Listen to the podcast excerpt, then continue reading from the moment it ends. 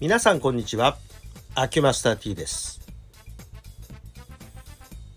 高齢者の皆さんと言いますか中年以降と言った方がいいですかね。という方の痛みっていうのはですねほぼほぼ慢性痛であることが多いんですね。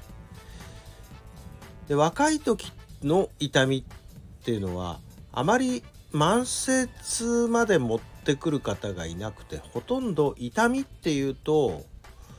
急性の疾患まあ捻挫とか内身とかそういったような類のものがほとんどなんですね。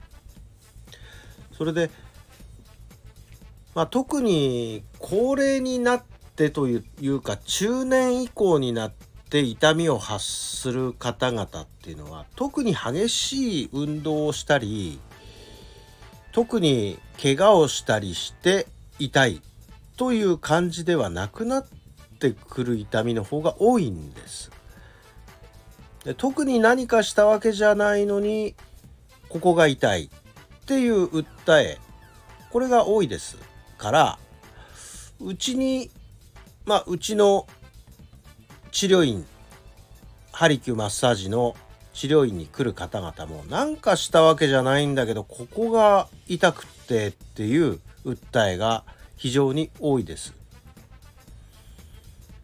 さてこういう方に大体多いのはここが痛いんですって言うんですけど大体その痛い場所を触ってみても何にもそれらしい症状がない症状がないっていうよりも触ってもそこが何か傷んでるわけでもあるいはそこにこう筋肉があるいは関節が腫れてるわけでも硬いわけでもない。どっちがふにゃふにゃっとしてて何にも力が入ってないっていう場合が多いです。でこれはどういうことになってるかというと傷んでいる場所は単に痛く感じているだけの場所で本当はもっと別の場所で本当に悪いところがあってそこがたまたま痛みを感じているだけという場合がよくあります。こういう方々っていうのはほとんどの方々が痛い場所イコール悪い場所そこが原因というような感じで考えている方が多いです。ところが慢性痛というのはいわば痛みの原因になるようなことがボディーブローのようにずっと体に影響を与えていてそれで悪い場所ができたんだけど悪い場所はもう感じなくなっててそれで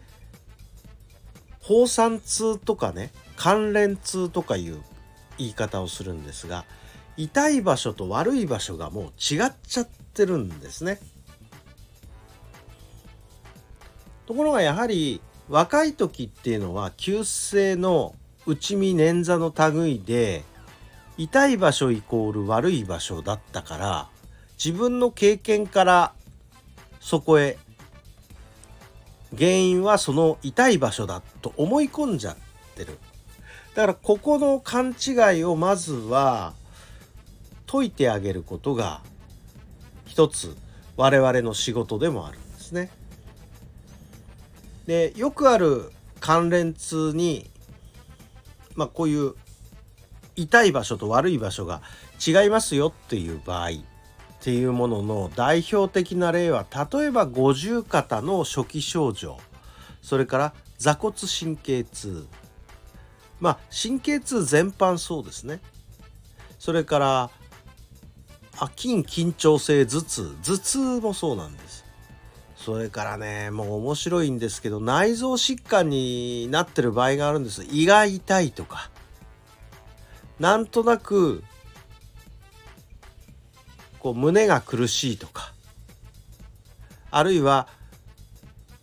もっと言えば耳鳴りめまいの類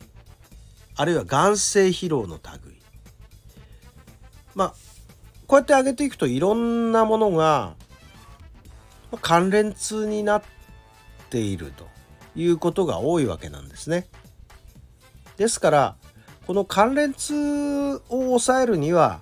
今傷んでいる場所と違う場所を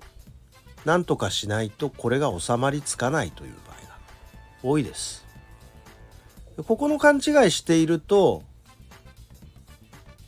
まあ面白いことにですね私がその原因となっている場所を治療しても痛いとこを触るとあそこが痛いんです。あそこが痛いんですって言うんですよ。分かってるっちゅうね。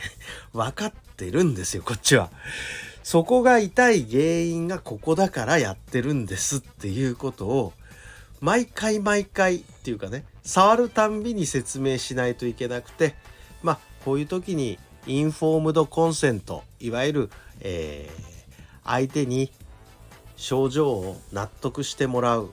今の状態を納得してもらうための丁寧な説明が必要なわけなんですね。まあここに結構注力します。でこのメカニズムが分かると治る力も非常に出てくるのでまあここのところを丁寧にやる